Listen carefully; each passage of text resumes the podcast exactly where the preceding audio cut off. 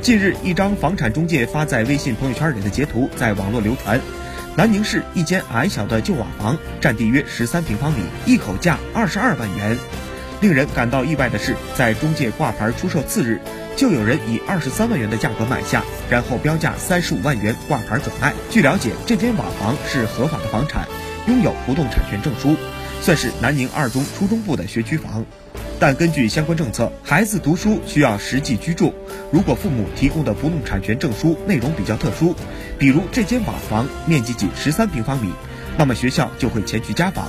一旦发现没有人住或者明显不能住人，孩子就不能就读地段学校。